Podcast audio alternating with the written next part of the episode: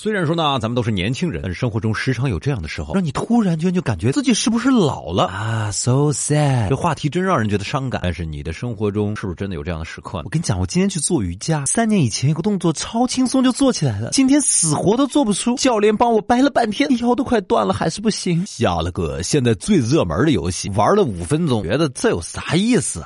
去逛超市，看了各式各样的进口的零食，觉得这有什么好吃的？没意思。八零后都奔四十去了，同事都是九五后了，零零后都上大学了。桌上有一只鸡，鸡腿已经不属于我了。那以前的择偶标准呢？是看脸、看胸、看翘臀、看身材，现在只有一条。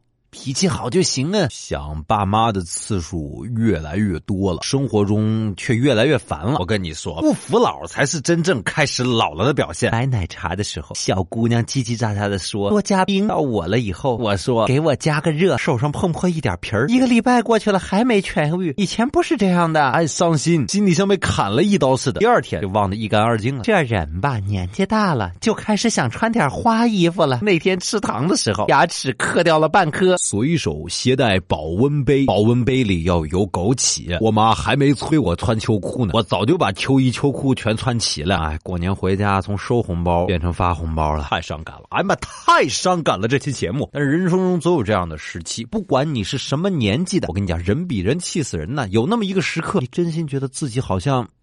老了，你生命中有没有这样的时刻呢？那一个瞬间，电流一般刺激着你的感觉。我们一起来聊聊今天的话题。微博搜索“小传说说说”就可以找到船长了，或者在我们的音频下方直接留言，说的最有意思的船长有奖品送给你哦。嘿，嘿，篮球，哎，多传传，哎，多传，好，投篮，投。你别老看着说球，篮板都不抢。哎，我们这年纪了，抢什么篮板啊？好球，传传传。